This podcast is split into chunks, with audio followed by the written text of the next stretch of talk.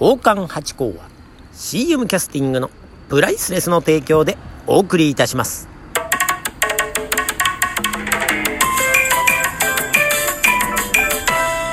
と、松野屋八甲でございます。水金土日の夕方6時は宝冠八甲よろしくお願いしますというところでですね、どうでしょうか？ちょっと聞こえてるんでしょうかね？このあの、実はこれあの、スズムシの音が、あ、でも喋り始めたら、なんかあの、消えましたね。実はですね、今あの、島根県に移動してまいりましてね、えー、昨日までは鳥取県でいたんですがね、去年もお世話になりました東京二期会さんという、えー、日本最大の歌謡集団と、歌謡集団っていうかオペラの、えー、劇団と言いましょうか、そういう会ですね。二期会さん、東京二期会さんというグループがありまして、これがなんとですね、日本最大で2700人いるんだそうでございましてね、すごいですね。もう一流の歌い手さんがもう日本には、えー、2700人以上いるというね、二期会さんだけで2700人ですからね、やっぱ歌の世界、オペラの世界っていうのはやってらっしゃる方が多い。またそれもね、皆さんね、海外で留学されてとか、あとはまだ東京のね、芸大とか音大を出身でという方が多いんでですね、本当にすごい歌もお上手ですしね、本当に素晴らしいですよ。で、またね、あの、このオペラというのはまた動く人数が多いんですよね。今回はですね、学校公演ということでもって、あの、ミニマムにしてということで30人ですよ、皆さん。すごくないですか？ミニマムで30人ですよ。ね、ワークショップの時とかももうちょっと少ないことはあるんでしょうけど、公演とするとですね、体育館でやるんですよ、やっぱりね。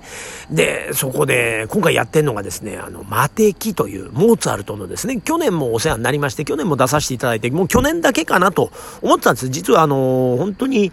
去年のですね、1ヶ月ぐらい前ですかね、オファーが、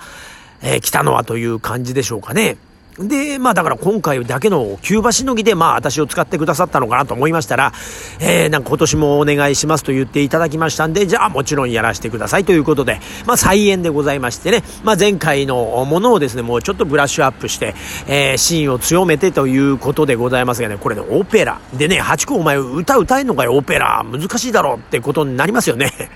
そうなんです。歌いません、もちろん。えっとですね、このオペラマテキってのはもう3時間とか4時間ある演目なんだそうですね。ですが、これをですね、学校の授業中にやんなきゃいけないってことで、もうぎゅーっと絞りまして、60分という公演なんですよ。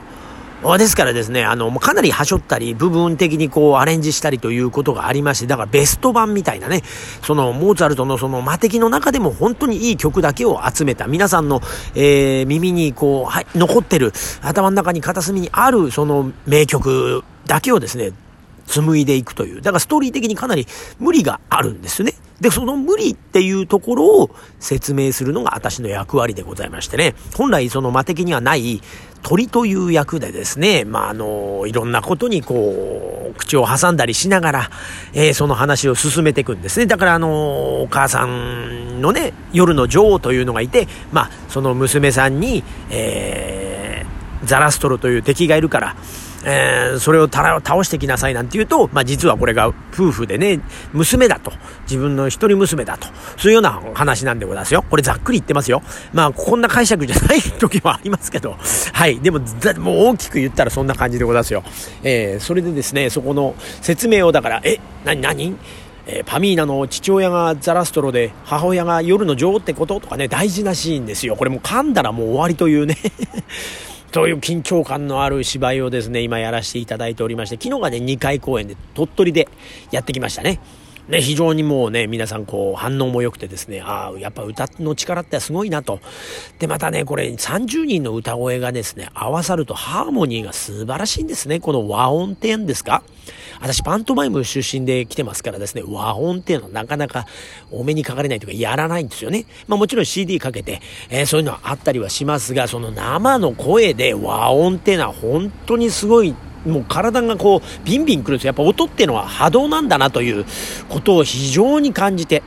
ねえ。で、ただね、あの、体育館でやってんですね。これがだから視聴覚室とかそういうとこだったらまたちょっと違うんでしょうけど、体育館だからやっぱ音がちょっと飛んじゃうみたいですね。それでもやっぱ皆さん声量がすごくて、大きな体育館の端でね、あのー開演前にですね、皆さん発声練習するんですよ。あ、午前中ってね、歌手の方なんか、声が出ないなんてこと言うじゃないですか。でもね、二機会の皆さんはですね、本当に朝の本当9時からもう、あーって、それがすごいんですよ。端から端まで飛んで。やっぱね、私その声の勉強ってしたことがないんですね。ああ、だからですね、もう、ああ、素晴らしいテクニックだなと思ってね。もう地声だけなんですよ、私はね。でもそのね、やっぱ声楽勉強されてる方って飛ばし方、ね、抜き方っていうのをご存知ですから、きっとね、声も枯れることもないんでしょうね。で、私なんかってのはもう大きな声出しますと、やっぱ枯れたりすることがあるんですよ。おかげさまででも今のところはね、地声が大きいということでも、本当にあのー、両親とかね、まあ先祖様に感謝というところ、いい喉をいただいてというところなんですが、そんなことでまあ、なかなか枯れない。昔ね、あの、パントマイムのワークショップなんていうんでね、えー、やってますと、自分一人でこう、先生なんでもってね、えー、そうするとこう、テンションを上げすぎますとですね、あの、生徒たちの、小学生の、3年生、4年生ね、40人とかね、2クラス見たりすることあんでね、80人とかのね、テンション上がった、えー、子たちのを制する声ってのはね、だいぶ声量張りますよ。なんかね、あの、マイク使うと意外に私緊張しちゃってね、喋れないんで、マイク使わずにやることがあるんで余計そういうことになってくんですがね。で、それでもってやってて喉枯れた経験ありますけど、最近はね、だいぶおかげさまでお座敷ですからね、お座敷にしちゃ声がでかいってことで怒られたりなんかしますけれども。えー、やってますけど、まあね、そんなんで今回もだから島根県、明日は島根県で1個をやらせていただいて、1回また東京に戻って、で、また東京でお座敷を務めさせていただいて、また来週、えー、山口県の方に移動させていただくというところで、ちょっと旅公演ということでございましてね、なかなか外でお話っていうのも、なんでございます？これ実はもう、飲みに行く旦那衆ね、あとはもう旅行の方々ね、今ね、島根県の出雲市駅というところの本当に近辺でやってましてね。いや、もうほんと人通りもあってですね、なんだこいつはという顔で、えー、見て通りすがっていくという感じもあったりしますからね。えー、だからそんなことで、ちょっと今回はちょっと短くなってしまいましたが、ちょっとこのね、島根県の臨場感、ね、ちょっと伝わったらいいかなと。もう私のこうね、ドキドキして喋ってる感じも伝わったらいいかなと思って、ちょっと外で、えー、お話しさせていただきました。えー、また来週もぜひ、えー、聞いていただければありがたいです。どうもありがとうございました。